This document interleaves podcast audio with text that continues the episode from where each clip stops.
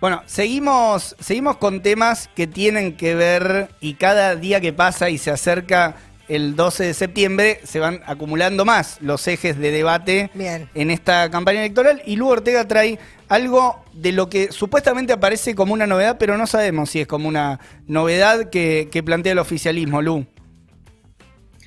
Sí, después de la vida que queremos, ¿no? El lema que está usando el Frente de Todos, el lema de campaña, hay otro que está asociado a eso, que se está empezando también a querer instalar, que es la idea de que estamos saliendo de la pandemia y de la crisis, ¿no? Ahora, ¿cuáles son los números que presenta el Frente de Todos para argumentar que efectivamente se están saliendo de la crisis?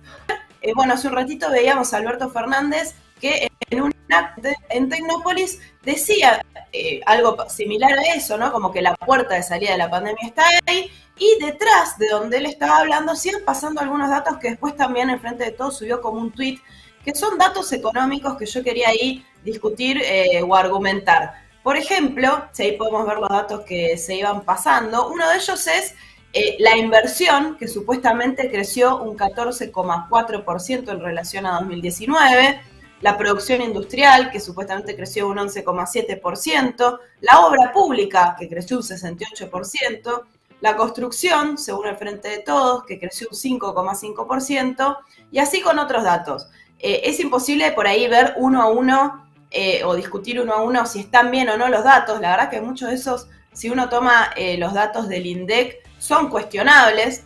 Por poner un ejemplo, ellos dicen que la producción industrial subió, un 11,7%, pero eso eh, toma junio de este año contra junio de 2019. Ahora, si uno agarra todo el primer semestre de año versus el primer semestre de 2019, el crecimiento es muchísimo menor, es de menos de 2%. O, por ejemplo, respecto de la obra pública, también es bastante eh, incomprobable, por lo, menos, por lo menos de los datos del presupuesto ejecutado, que haya crecido un 68% en términos reales, muchísimo menos.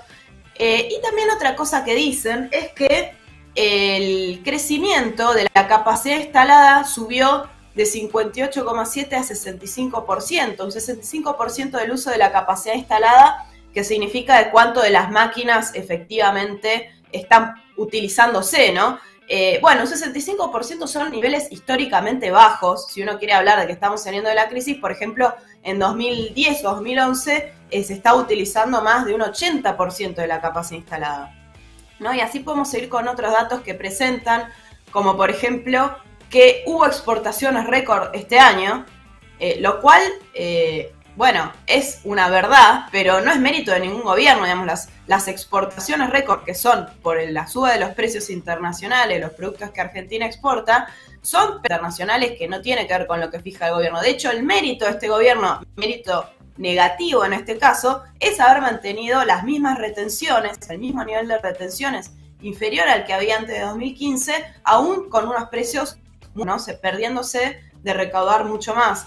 Eh, bueno, me quiero detener ahora eh, en dos cuestiones, porque hay un aspecto correcto, digamos, de, este análisis que ellos hacen, que es comparar los datos del 2021 con los del 2019, porque vos no puedes comparar con 2020 porque fue una crisis y todo te va a dar que hay un crecimiento, ¿no? Pero precisamente el único dato que no comparan con 2019 es el del crecimiento económico, el de la actividad económica, que dicen que este año se espera que crezca un 8%, eh, y lo comparan eso con el año pasado, eh, que, es una cuestión estadística. Cuando cae tanto el producto, necesariamente con el rebote vas a ver, digamos, un crecimiento eh, que parece, digamos, exagerado. y además de que el 8% está, que ellos plantean que va a crecer la economía este año, está bastante por encima de lo que, de lo que se pronostica del FMI, los organismos internacionales o cualquier consultora que está entre un 6 y un 7%. Lu, consulta. consulta, el, gobierno entonces, cuando tiene que hablar del número total de crecimiento, o sea, está tomando un valor que al menos no es el mismo que, que utilizan otro, otros actores, digamos, otro, otros jugadores también.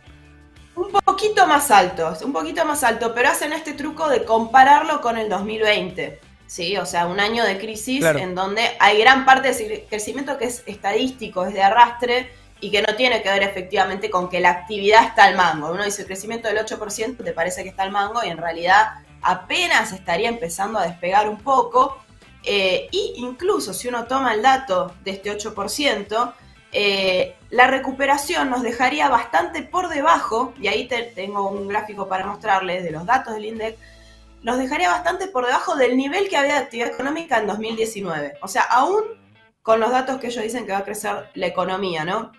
¿Y por qué la economía, ves ese, ese último rojo, está por debajo del 2019 y por debajo de la actividad económica, como se ve, es un estancamiento en los últimos 10 años en donde eh, no, eh, como tendencia no creció, por eso hablamos de que hay una decadencia un estancamiento de la economía. Ahora, eh, ¿por qué económica no creció y no vuelve a los niveles de 2019 que ya eran de crisis? Bueno, dos explicaciones. La lentitud, si se quiere, para el proceso de vacunación, ¿no? Tardó muchísimo y eso afecta también la recuperación de la actividad. Y por otro lado, el ajuste, el ajuste que está haciendo el gobierno, que es contracíclico y que eh, limita el propio crecimiento. Ahora, hasta ahí, todos los datos que estamos discutiendo, que presentó el Frente de Todos para decir que estamos saliendo de la crisis, son datos económicos. No sé si se dieron cuenta que ninguno de esos indicadores son indicadores sociales. ¿No? No dicen qué pasó con el empleo, qué pasó con los salarios. Ahí yo les placas de los números que eh, el Frente de Todos no dice. ¿sí? Por ejemplo, que en términos de empleo registrado, por ejemplo, eh, en mayo de este año había 230.000 asalariados registrados menos que en 2019. ¿sí? 200 puestos de trabajo registrados menos en el sector privado registrado. Eh, la desocupación también por, por arriba del 10%. Los salarios 8 puntos por debajo del eh, mismo periodo 2019. No estoy comparando con el año pasado, estoy comparando con el 2019, ¿sí? Eh, las jubilaciones cayeron, por ejemplo, el haber mínimo un 5,6% entre junio de este año y junio de 2019 en términos de poder adquisitivo.